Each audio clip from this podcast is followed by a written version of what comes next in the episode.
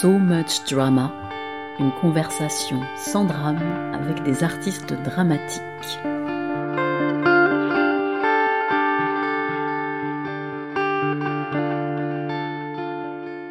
Qu'en est-il du théâtre et de la scène? Quel est son champ d'action? Que raconte-t-il encore de notre monde? Comment se renouvelle-t-il? Je suis Aurélie Ruby, je me suis réveillée un matin et je me suis demandé pourquoi j'avais consacré ma vie au théâtre, tout simplement. Cet art qui est à la fois un art ancestral et un art du présent perpétuel, qui peut être partout et qui s'enferme dans la noirceur des salles, qui n'est pas complètement à la pointe mais qui n'a pas disparu. Et j'ai décidé d'inviter celles et ceux qui avaient eux aussi la folie d'y consacrer leur vie.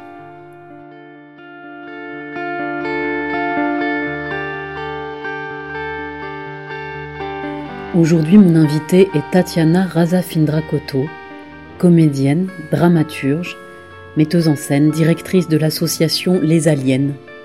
Avec Tatiana, nous avons parlé milieu social, rapport de domination et féminisme dans le monde du théâtre.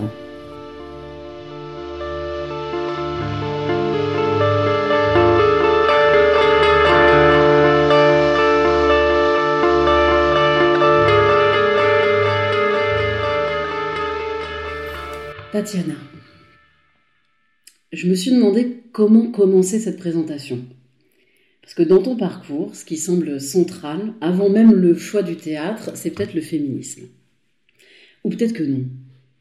Peut-être que, en fait, le féminisme est né de ton lien au théâtre. Ou peut-être que la femme et l'actrice ont grandi ensemble, ont pris conscience ensemble, se sont émancipées ensemble. Peut-être que c'est la personne libre celle qui n'a pas de genre et qui brûle la vie, qui s'exprime à travers les deux autres. Tu es comédienne, tu montes et tu écris tes spectacles, de la narration au théâtre forum interactif, et tu es la présidente de l'association inclusive Les Aliens, qui valorise les pratiques artistiques féminines. Tu fais rimer militantisme avec optimisme, éducation avec émancipation, créativité avec égalité, et tu te fous des cages et des cases, et tu m'impressionnes par ton énergie extraordinaire à toute épreuve. Tu es une alien. Avec tout ce que ça raconte de fantaisie et d'humour. Pour un sujet, une cause qui pourtant a de quoi mettre en colère ou faire brûler de tristesse, tant les rapports de domination s'exercent et se maintiennent dans une forme d'inconscience ou de déni collectif. On l'a vu cette semaine euh, lors de la cérémonie des Césars, sur laquelle tu pourras réagir si tu souhaites. Dans cette lutte, donc, il me semble, dans ton travail, dans ton être au monde, que le théâtre, car c'est de théâtre que nous parlons aujourd'hui, devient un outil précieux de rencontre, d'éducation populaire peut-être, de militantisme, bien que les vieux adages institutionnels nous susurrent que l'artiste représente le monde, le questionne, plus qu'il ne doit y militer ouvertement. Merci pour tout ça. Euh, ah bah, c'est intéressant parce que c'est toujours euh, difficile de savoir ce qu'on ce qu'on peut renvoyer euh, aux gens. Et je trouve qu'il y a beaucoup d'endroits où je me suis très reconnue dans cette présentation. Et d'autres endroits où je me dis ah bon? Ah ouais je, je, laisse entendre ça c'est marrant j'aurais pas dit. Mais euh, tu vois sur cette question de savoir est-ce que le féminisme précédait le théâtre ou est-ce que le théâtre a amorcé le féminisme en fait ça a toujours été ensemble je pense et effectivement, ça a complètement grandi ensemble. Je suis toujours incapable de dire pourquoi j'ai choisi de faire du théâtre dans ma vie. J'en ai absolument aucune idée en fait. Hein. Moi, je suis jamais allée au théâtre avant de faire du théâtre, déjà, mhm. pour commencer. Et je viens pas du tout d'un milieu euh, qui, qui, euh, qui, ni n'allait au théâtre, ni n'avait comme ça accès à la culture euh, autre que la culture populaire de la télévision et un peu du cinéma, quoi. et pareil pour le féminisme, en fait globalement pareil avec euh, l'engagement, c'est-à-dire que j'ai toujours, toujours su euh, que l'injustice c'était quelque chose d'insupportable pour moi. Euh, je sais que la première fois de ma vie, je me suis rendu compte qu'il y avait vraiment, vraiment un problème d'inégalité entre les filles et les garçons. C'était quand j'étais en primaire et un, garçon était absolument abominable avec moi. Et donc je me suis mise à le traiter de macho. Je ne sais pas où j'ai été pêcher ce mot pourquoi je l'ai utilisé, mais en tout cas, il est venu. Et donc, finalement, c'est ça qui est un peu intéressant avec ces deux choses-là qui m'animent absolument totalement, c'est que je suis féministe, je suis comédienne, je fais de la mise en scène, je fais du théâtre. Toutes, ces choses-là, c'est ma vie, mais je ne sais absolument pas pourquoi. C'est juste absolument évident. Et, euh, et c'est drôle que, enfin, voilà, que tu questionnes ça parce que c'est vraiment des questions que je me pose régulièrement et que j'essaye de gratter. J'essaye vraiment de savoir pourquoi j'ai choisi de faire du théâtre, pourquoi à un moment le militantisme féministe est devenu une évidence et je ne sais jamais. Outre évidemment des choses très rationnelles j'ai remarqué qu'il y avait des grosses inégalités, des dominants, des dominés. Bon, ça c'est une évidence, mais pourquoi moi ça me touche autant? Euh, C'est encore une question que je creuse. Et peut-être que je continue parce que j'ai pas trouvé la réponse encore, justement. Mais justement, est-ce que, euh,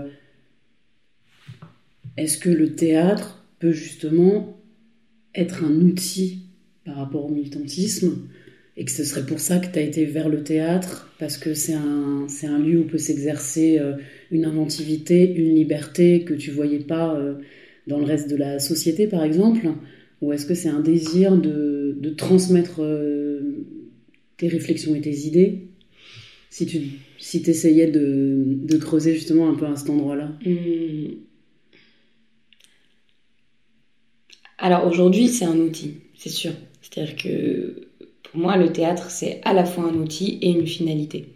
Et je ne fais pas la différence entre les deux. Il y a des gens qui décident que c'est ou un outil ou une finalité. Pour moi, c'est absolument les deux. Euh, et après, pourquoi avoir choisi le théâtre? Je pense que ça n'avait rien à voir avec le militantisme à la base, parce que quand j'ai commencé à faire du théâtre, j'avais 11 ans. Euh, euh, c'était pas lié à une volonté de porter un message. Euh, c'était, à mon avis, beaucoup plus personnel de vouloir, moi, exister autrement, euh, m'exprimer autrement. Je pense que c'était euh, un peu plus centré sur, sur la jeune fille que j'étais et qui avait aussi beaucoup de mal à se reconnaître dans son entourage ou dans, dans, dans, les propositions qui étaient faites. Enfin, qui m'étaient faites à l'époque culturellement. Et donc, finalement, être sur scène et moi incarner quelque chose, je me disais au moins que j'allais peut-être faire quelque chose qui allait plus me ressembler, quelque chose que j'avais pas encore trouvé. Euh, voilà, mais je suis pas entrée dans le théâtre en me disant je veux porter un message et, défendre une idée. Par contre, quand j'ai appris qu'on pouvait faire les deux, ça m'a semblé une évidence que j'allais faire ça. Est-ce que est-ce qu'il y a eu un, un, endroit de déception par rapport au théâtre que tu as rencontré qui du coup à un moment t'a fait euh, t'as fait décider, par exemple, que tu créerais tes propres projets et que tu ne serais pas seulement comédienne Et quel a été euh, le cheminement? Bon, déjà, euh, je trouve que quand on sort de l'école de théâtre, euh, on se rend compte en tant que jeune comédienne qu'il n'y a pas beaucoup de rôles intéressants à défendre. Quand on reste dans les classiques, etc. Ou, ou même dans les projets qui sont montés par nos camarades. En fait, moi, je voyais beaucoup de projets montée euh, avec des personnages de femmes qui étaient des super faire-valoir, euh, qui étaient euh, la femme de, la fille de, mais qui n'avaient pas de... En fait, qui avait aucun, aucune évolution, aucun arc narratif propre, qui avait pas de destinée, qui avait pas d'histoire. et je me suis dit, bah ça déjà que ça m'intéressait pas beaucoup. J'ai toujours aimé écrire, donc je me suis dit assez rapidement que oui, ça pouvait être une solution en fait pour euh, pallier à, ce manque que je constatais. Et puis aussi, euh, je trouve que le théâtre, euh, même si j'adore ça, c'est hyper élitiste. Et, et, moi, je faisais pas du tout partie de cette élite, j'en fais toujours pas partie d'ailleurs. Et en fait, il n'y avait pas du tout de place pour moi. Moi, je n'ai jamais été à ma place dans le théâtre. Hein. Enfin, clairement, c'est pas ma place, personne m'attend. quand on me voit débarquer, c'est toujours compliqué. Enfin, pourquoi? Bah, j'ai pas les codes en fait, si tu veux. Alors un peu plus maintenant. Ça fait quand même dix ans que je fais ça, donc j'ai un peu plus les codes. Mais quand j'ai débarqué au cours Simon, euh, bon, déjà pourquoi j'ai choisi cette école? Maintenant, je me pose la question. Enfin, il s'avère que je suis allée là et je suis arrivée vraiment dans un milieu hyper bourgeois, hyper élitiste. Euh, et puis avec des gens qui avaient une facilité d'accès à tout ce monde culturel que moi j'avais jamais eu. Et j'étais mais pas du tout à ma place pas du tout. Et je le sentais, on me le faisait sentir. On était tous très jeunes, hein, je leur en veux pas, hein, bien sûr, mais on était tous hyper jeunes. Donc vachement euh, dans sa posture, dans sa case, moi dans la mienne, et aussi. Et, euh, et donc c'était un sentiment d'échec constant, en fait. C'est-à-dire que moi j'allais sur scène Et je me disais que j'avais rien à faire là. Mais c'était plus fort que moi, il fallait que j'y sois. Donc c'était assez compliqué, c'était Mhm. assez conflictuel en fait. Et c'était quoi ta case? Tu voulais dire ton emploi, c'est ça? Non, non, ma case, non, parce que bon, mon emploi, euh, oui, j'en avais un, mais bon, je savais qu'un jour ça partirait, tu vois. Je me disais juste, enfin, ma case, c'était vraiment d'être euh, euh, la fille de banlieue, qui vient d'un milieu populaire, qui qui a pas vu les dernières mises en scène de bidule, qui est jamais au- allé au théâtre de machin, euh, qui a jamais lu le texte de euh, truc bidule. Enfin, j'étais cette personne-là, quoi. Et j'avais quand même envie de faire ça. Et c'était, c'était vraiment. euh, enfin, je me suis vraiment pris des baffes, quoi. Des baffes de Ah, t'as jamais lu ça? Ah, tu connais pas une telle? Ah, tu connais pas la mise en scène de machin? C'est qui ton metteur en scène préféré? Je sais pas, en fait, je suis allée au théâtre trois fois dans ma vie. J'ai pas de metteur en scène préféré. Mais pourtant, c'est contradictoire avec deux choses. Déjà, avec le, cette possibilité qu'offre le théâtre, justement, de recréer une mini-société avec des personnes, justement, euh, qui viendraient d'une vraie mixité sociale et de différentes euh, classes sociales. Et puis, euh, aussi, ce, ce truc de. Ça, ça me fait penser à Depardieu, qui disait toujours, euh, quand il jouait Bérénice, qu'il comprenait pas la, la moitié de ce qu'il disait, mais comme il sentait les vers, du coup, quand ça sortait, il y avait une forme de grâce. Et que finalement, il y a aussi certains acteurs, on les aime parce qu'ils n'ont pas cette cu- culture-là. Et en même temps, ça, c'est, c'est, c'est vrai que c'est, c'est quelque chose qui peut, euh, qui peut t'écraser, en fait. Oui, mais les acteurs dont tu parles là, c'est ou les actrices, ça va être des exceptions. Oui, bien sûr. Tu vois. C'est une certaine époque aussi. Voilà, et c'est ça. Enfin, clairement, on en connaît trois, quatre, j'en sais rien. Moi, je saurais même pas de citer qui. Tu vois, ouais, ok, Depardieu peut-être. Mais bon, voilà. Euh, en fait, des exemples. Mais en tout cas, il est assez représentatif en fait. Hein. Je, je- comprends que tu, tu l'utilises. Enfin, il fait effectivement, il fait penser à ça, à, tout, à une idée qu'on peut débarquer sur scène, euh, d'où qu'on vienne et dire des textes euh, parce que juste simplement on sait le faire. Enfin, on comprend comment ça fonctionne à l'intérieur de façon organique. Ça, ça a sans doute existé. Moi, j'étais sans doute pas au bon endroit pour vivre ça. Aussi, hein. C'est, mais c'est aussi ça le truc, c'est que t'arrives d'un endroit d'une famille dans laquelle personne n'a jamais pu te dire euh, euh, tiens, euh, plutôt que d'aller payer ton école 400 balles par mois, en fait, il existe des endroits gratuits, des conservatoires. Euh, tiens, tu pourrais aller par ici. Moi, ça existe. Enfin, moi, j'avais pas accès à tout ça, en fait. Est-ce que ça serait aussi, euh, pour faire un peu le Mm. lien avec euh, ce que tu as, ce que, ce que as œuvré, euh, est-ce que c'est né un peu de ça, euh, cette idée de créer le festival et l'association des aliens qui, qui est beaucoup basée sur justement, euh, dans, dans son discours, le fait de, de rendre accessible le féminisme et l'égalité entre les hommes Bien et les sûr. femmes, que ce soit inclusif, euh, que ce soit joyeux, euh, c'est c'est ça, euh, ça tourne beaucoup autour Oui. de ce discours-là. Ça, pour moi, c'est hyper important. C'est hyper important parce que, en fait, le, le théâtre, on trouve que c'est un art très populaire.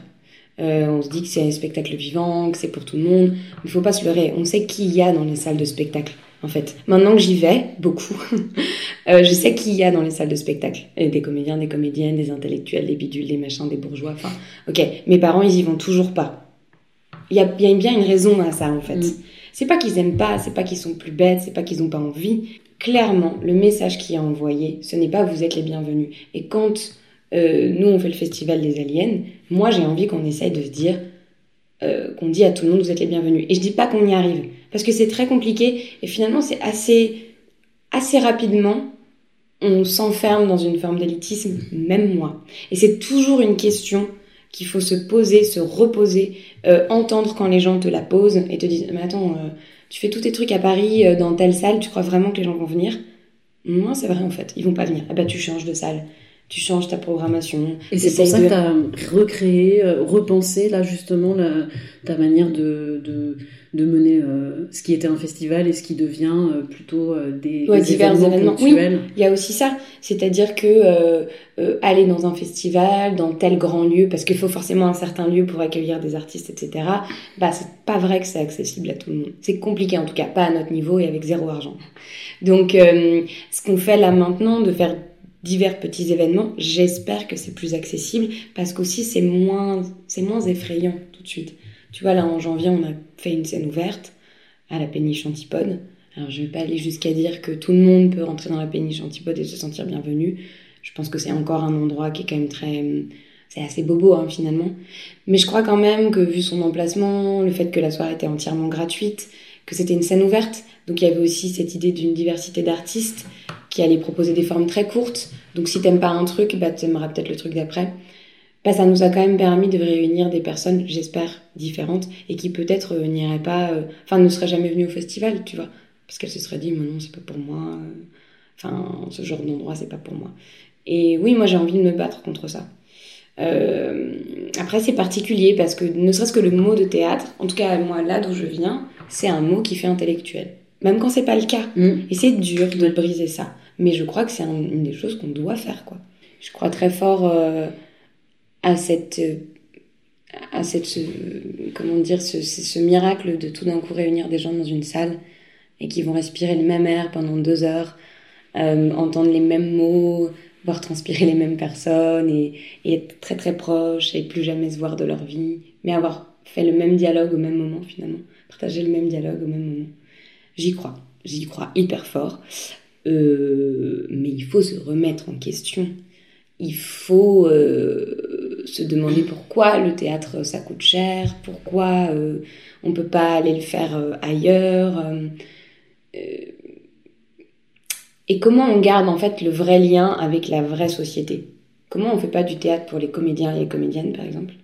Comment on fait du théâtre pour les gens? Oui, mais ce qui est étonnant, c'est que cet entre-soi dont tu parles un peu, pourtant, c'est pas forcément pour autant que, que le milieu du théâtre euh, serait euh, plus avancé que le reste de la société, par Ah mais exemple. pas du tout. On reste reflet miroir, ne serait-ce que, euh, pour prendre pour exemple le mouvement MeToo, par exemple, euh, dans le monde du théâtre, il y a quasiment pas eu de sortie de, de ce, de mouvement-là. Mmh, ouais. Après, on n'est pas non plus la même industrie. Y, il y a moins d'argent en jeu. Mais c'est vrai que quand on voit ce qui s'est passé à la cérémonie des Césars, là, il y a quelque chose euh, avec la sortie euh, de, de, de Polanski comme Mm. meilleur réalisateur et la sortie d'Adèle Haenel, il y a eu quelque chose qui s'est passé. Est-ce que, il- est-ce que ça peut jouer? Est-ce qu'il devrait y avoir un, un MeToo du théâtre français? Est-ce que c'est pas du tout là que ça se joue justement?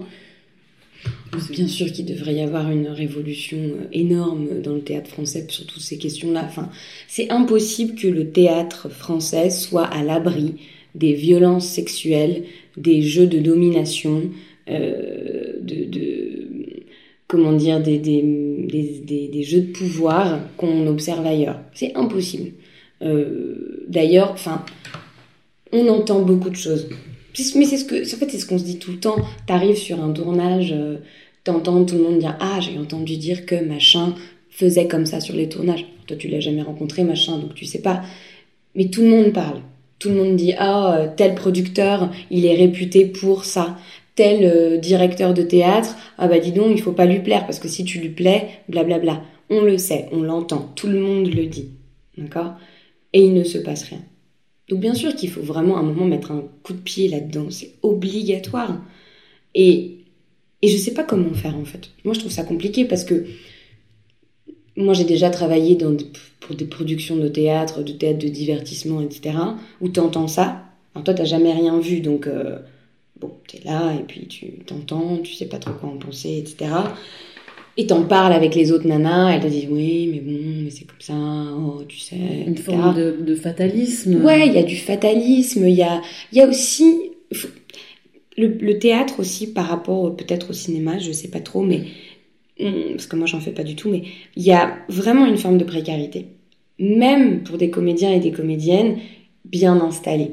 Et moi j'ai ressenti ça beaucoup. J'ai déjà discuté avec des comédiennes qui me semblent être des comédiennes qui travaillent beaucoup, qui jouent tout le temps, mais en fait, si du jour au lendemain elles ont plus de boulot, bah elles ont plus de boulot. Et pour le coup, euh, quand tu fais que du théâtre et que tout d'un coup t'as deux trois metteurs en scène qui veulent plus bosser avec toi parce qu'en fait t'as ouvert ta gueule, bah tu fais quoi?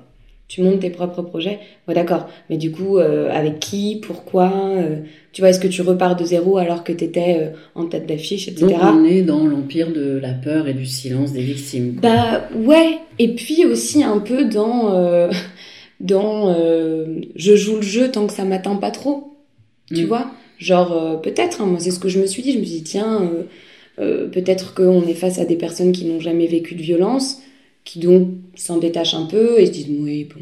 Parce que j'ai essayé, hein. Enfin j'ai essayé. disons que parfois j'ai eu l'opportunité d'aller dans des endroits où c'était pas ma création, où c'était pas mes valeurs. J'ai essayé, j'ai tenté le truc, c'était horrible. J'ai plus jamais envie de le refaire. Après, il faut vivre. C'est autre chose. Et, et moi, je- j'ai rien en fait. J'ai pas de base. Je peux pas juste me dire, tiens, je vais appeler mes parents, ils vont me filer 10 000 balles et puis je vais vivre mon année. C'est impossible, ça n'existe pas. Donc, euh, puis j'en ai fait beaucoup des petits boulots. Donc maintenant, j'ai aussi envie euh, de vivre du métier que j'ai choisi. Et ça t'a jamais poussé à, à étouffer un peu ta verve militante? Si, bah, bien sûr. Et puis, en fait, il y a aussi des moments où seul contre tous, moi, ça m'intéresse pas, en fait. Je l'ai déjà fait, je l'ai fait beaucoup, je le fais souvent, et de temps en temps, je n'ai pas l'énergie. Et je me l'offre ce droit-là aussi. Je m'offre le droit de dire, c'est pas, c'est pas mon soir. C'est pas le soir où je vais me battre contre tout le monde. Parce qu'en fait, de toute façon, j'ai déjà perdu. Ah non Mais si, non, mais je, je te parle pas de manière générale, je parle avec certaines personnes dans un certain cadre, Oui, tu je vois. Et hum, au départ, avec le, le- au départ de mon militantisme féministe, en fait, je me battais constamment, tout Ouais. le temps, sur le moindre mot, la moindre virgule. Oui, oui. Et j'étais épuisée et je n'avais aucun résultat. Et donc maintenant aussi, j'ai appris à agir différemment. C'est-à-dire à mettre mon énergie dans des endroits qui vont, j'espère, avoir du sens et ouvrir des portes. Et puis parfois, à juste décider que telle personne est perdue pour le monde et que je la laisse s'éteindre tranquillement. Et que je vais pas perdre mon temps à essayer de la convaincre quand en fait elle est dans un monde parallèle. On n'est même pas sur le même socle de réalité. Donc reste dans ton socle à toi, tant pis, on va juste jamais, on va juste jamais être ensemble, quoi. C'est pas grave, moi ça me pose pas de problème. Tu vois, il y a aussi Du ça. moment que tu ne m'imposes pas C'est ça. ton monde à toi. Si je peux partir, si j'ai une porte de sortie et que je peux l'emprunter, eh ben dans ce cas-là, je vais emprunter la porte de sortie pour aller construire ailleurs. Mm. Parce que c'est ça aussi en fait. Tu peux pas réparer tout le monde. Et d'ailleurs, c'est pas notre objectif. Enfin moi, c'est pas un objectif que j'ai. Je suis pas là pour réparer les gens quoi. Je me répare déjà moi.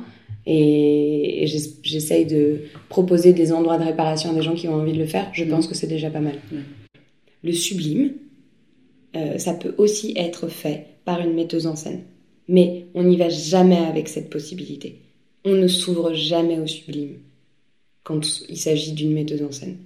Quand c'est un metteur en scène, on s'ouvre tout de suite au sublime. Alors que vraiment, en fait, j'adorerais, moi, qu'on fasse des, des spectacles à l'aveugle, tu sais, où en fait, tu vas voir un truc, tu sais pas qui c'est, tu sais pas, voilà, anonyme.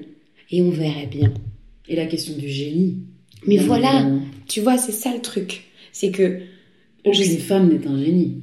Oui, et puis on, on a beaucoup tendance à encore plus les critiquer. Moi, je me suis aperçue de ça en allant voir. euh, moi, je mets un point d'honneur à, aller voir euh, des metteuses en scène, des, autrices, des chorégraphes, femmes, etc. Beaucoup plus que des hommes. Parce que j'estime que dans le début de ma vie, je me suis nourrie que d'imaginaire masculin. Euh, donc maintenant, je, contrebalance. Et, euh, et avec des amis, euh, soit très féministes, soit pas du tout. Et alors la critique, mais c'est vas-y quoi. Tu sors de là et tu tu es dans ton émotion d'avoir partagé quelque chose, mais oui, mais tu vois quand elle fait ça et machin. Et je me suis aperçue que c'était beaucoup plus critique quand tu sors d'une metteuse en scène que quand tu sors d'un metteur en scène. Et on le sait quoi. Il faut qu'on se combatte. Il faut qu'on se combatte. Et en même temps, c'est très difficile de le prouver. Ah bah oui. Tu vois, c'est pas quantifiable. C'est juste. euh, c'est presque un entraînement intellectuel.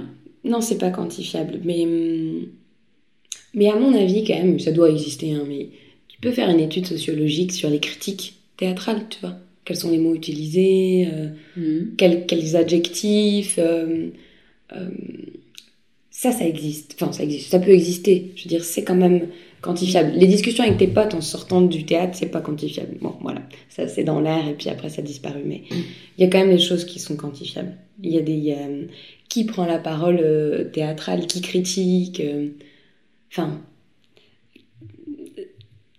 Il n'y a jamais d'objectivité. Mais on, reproche toujours aux femmes d'en manquer. Et ça, c'est quelque chose qui me rend folle. Je me souviens au tout début où je commençais à, réfléchir aux inégalités, au féminisme, etc. Je trouvais ça génial, un mec féministe. Je trouvais ça génial. Je me disais, c'est encore plus fort parce que ça le concerne même pas. Non, maintenant, c'est tout l'inverse. J'ai vraiment envie de dire, moi, c'est cool, tu veux quoi, un cookie Euh, C'est pas facile de remettre en question sa posture de dominant parce que rien n'est fait pour. Mais par contre, quand tu commences à le faire, faut pas espérer des fleurs, quoi. Faut savoir que c'est un trajet personnel que tu fais pas pour recueillir ni l'approbation ni des lauriers, que tu fais juste parce que tu estimes que la société devrait fonctionner comme ça. Moi, je trouve pas que toutes les femmes devraient être féministes. Je pense que toutes les femmes devraient avoir le droit d'être libres, comme elles le veulent elles. Et que notre boulot de féministe, quand tu, quand tu te définis comme ça, quand tu as choisi que, que, que c'est une des choses qui t'anime dans la vie, c'est de faire de la place à toutes les femmes même si c'est pas elles qui euh, euh, vont aller marcher dans la rue euh, le 8 mars par exemple, tu vois. Enfin, ça c'est très cliché, mais tu vois le truc. Parce que c'est pas ça en fait le principe. Le principe c'est pas de devenir toutes militantes ou tous militants. Le principe c'est construire une société dans laquelle tout le monde a une place, une liberté, un éventail de possibilités euh, et de moins en moins d'injustice. Pour finir, une petite ouais. série de questions. Euh, ouais auxquelles tu vas pouvoir répondre euh, en essayant d'être euh, concise. Peu, euh, concise euh, ta plus belle expérience? Euh, C'est le jour où j'ai monté un projet pour le Printemps des Poètes. une lecture, un montage de textes de poétesses, de femmes, dans lequel je ne jouais pas. J'étais à la mise en scène et j'avais choisi les textes. Ça, c'est ma plus belle expérience jusqu'à jusqu'à aujourd'hui. Est-ce que tu te sens utile? Je cherche à me sentir utile en tout cas. Qui sont tes muses? Mmh. Est-ce que tu as des muses? Et qui sont-elles? Et qui sont-ils? Alors, ma première muse, c'est ma sœur, ma petite sœur, euh, qui ne fait pas du tout de théâtre. Euh, ma deuxième muse, c'est une metteuse en scène qui s'appelle Nathalie Béas qui parle à mon ventre, mais c'est un truc de fou, quoi. Vraiment. Et, euh... et je crois que c'est tout, en fait. Et des mentors? C'est pas mon style. À quoi es-tu fidèle? Oh là là, j'ai envie de répondre au tac au tac à moi-même, mais pas du tout. Euh... J'aimerais bien. Euh... Je dirais au travail. T'as déjà trahi tes valeurs?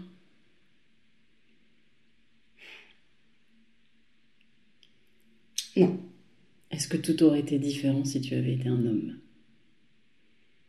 Oui. Mais j'ai pas du tout, du tout envie de l'expérimenter. Donc tu trouves ta place Oui, je fais ma place. Tu te sens libre? Non, pas encore. J'y travaille.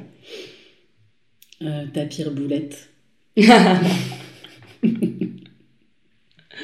Ma pire boulette. oh là là, mais moi j'en ai aucune idée. Dans le théâtre? Dans, dans le milieu pro? Ouais, je sais pas. Ah oui. Une fois, une... oh c'était horrible. Une fois, une comédienne me dit Oui, euh... oh c'était euh, à l'époque une de mes premières pièces, je jouais ça, etc. Je lui dis Ah oui, ça devait être il y a longtemps. Et elle était un peu âgée et elle l'a hyper mal pris. Ce qui est normal. C'est pas ce que je voulais dire. Je voulais pas dire qu'elle était vieille. C'était juste, bon, voilà. C'était une grosse boulette. D'accord. Donc, euh, pourquoi as-tu consacré ta vie au théâtre, Tatiana? Je sais pas. Est-ce que tu as un conseil pour les générations futures? Euh... Toujours se poser des questions sur soi-même, en fait. Euh...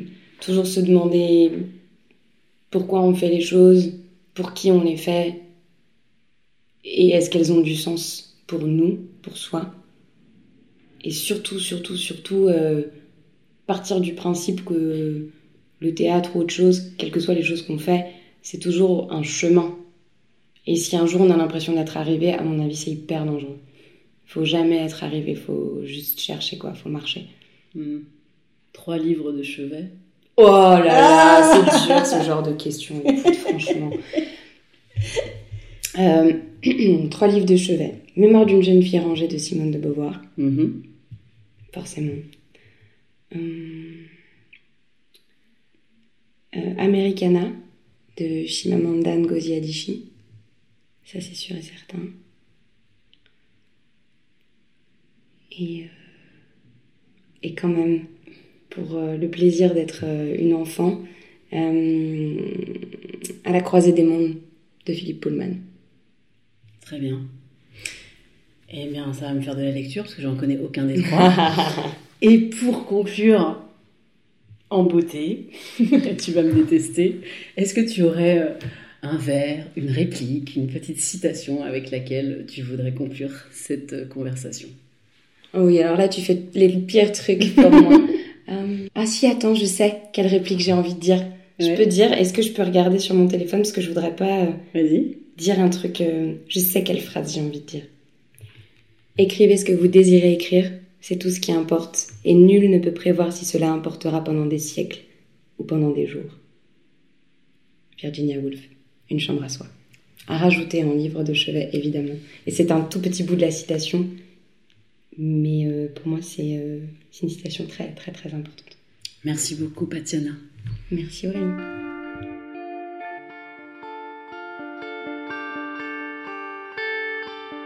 Tatiana Razafindrakoto, comédienne, dramaturge, directrice de l'association Les Aliens, était l'invitée d'Aurélie Rubis cette semaine dans So Much Drama.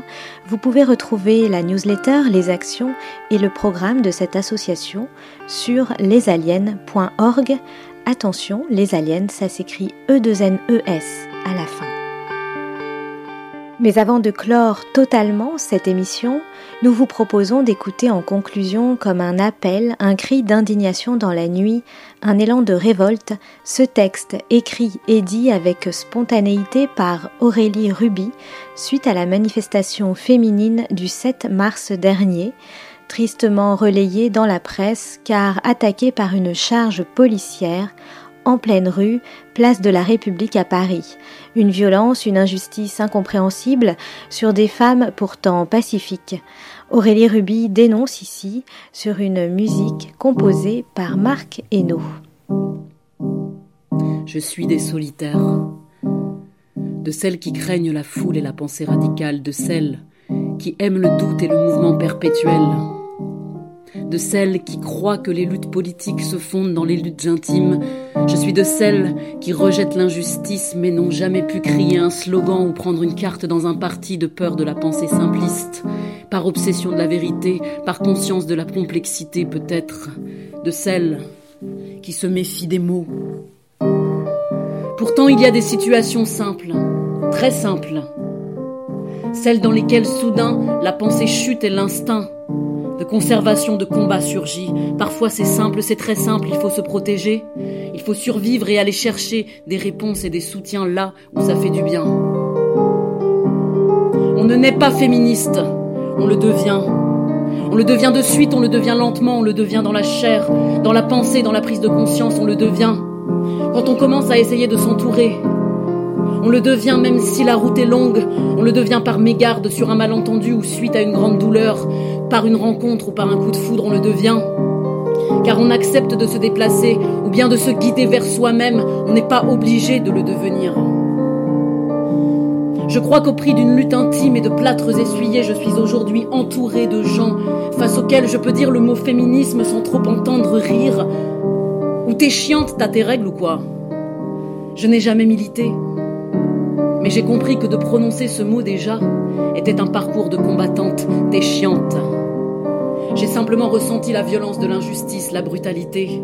Pour ce qui est du post-colonialisme, je l'ai étudié, mais on a décolonisé, alors ça va. Le sexisme sur le dos de ces connards de mecs, je me sentais victime, ah, sans comprendre pourquoi, comment, où et quand. Je vous en ai fait baver, à vous les mecs, quand on était dans le même bateau, en fait. Le système politique patriarcal dont nous souffrions tous et que nous ne prononcions jamais. Et je traçais ma route là où ça me semblait le plus supportable, le moins insupportable dans l'art. Aujourd'hui, je lis des analyses qui mettent des mots sur un ressenti que j'ai toujours eu. Je ne suis pas radical pourtant, il semblerait que mon combat le soit. Je me suis toujours dit que j'irais manifester quand je sentirais que ça deviendra nécessaire. Les femmes tapent sur les poubelles, ça fait du bien, ça défoule, pas besoin de brûler des voitures, suffit de taper sur des poubelles. On pourrait croire que c'est bon enfant de 18h30 à 21h. Mais à 22h, sous les champs à République, les CRS gazent. Ils se déploient. En quelques minutes, sur la place, bloque les manifestantes, c'est fou. Comme en une seconde, la panique peut monter. Une horde d'hommes harnachés jusqu'aux dents encercle une horde de femmes qui crient police nationale, police patriarcale. L'image est éloquente. Tout ce qui vient d'être dénoncé dans la marche fait preuve de son existence sous nos yeux. Les CRS font des sommations et resserrent le cercle pourtant des gens vers le métro. Mouvement de panique, tentative d'explication, heure, gaz lacrymo. Je vois une fille qui parle de liberté d'expression à un Robocop en casque matraque, je l'aime. Un type passe et fout la main au cul d'une fille. Elle ouvre la bouche et de toutes ses forces, elle crie Casse-toi, connard C'est contre toi qu'on lutte ici sur la place, une petite bande de mecs en jogging regarde vers le rassemblement. L'un d'eux s'exclame Hé eh, frérot, regarde, y a que des meufs Il reste à la marge, intimidé, intrigué. Hier, hier, papa et son système ont accepté que les mauvaises filles s'expriment quelques heures, mais leur passé, on charge et on gaz. Allez, va dans ta chambre, petite fille. Le message reste le même état sécuritaire et intimidation. Les femmes marchent, elles chantent, elles crient, elles font du bruit, la rue est à elles. L'espace de quelques heures, les femmes s'approprient l'espace.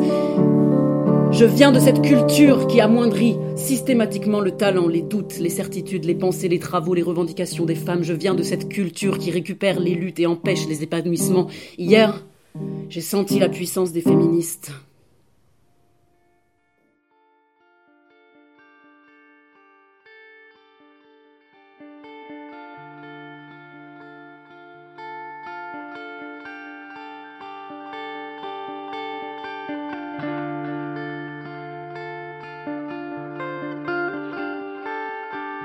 C'était So Much Drama, une conversation sans drame avec des artistes dramatiques, le rendez-vous théâtre proposé par Aurélie Ruby sur Art District Radio, à retrouver en podcast et en diffusion les mercredis et vendredis à 9h30 et 18h30.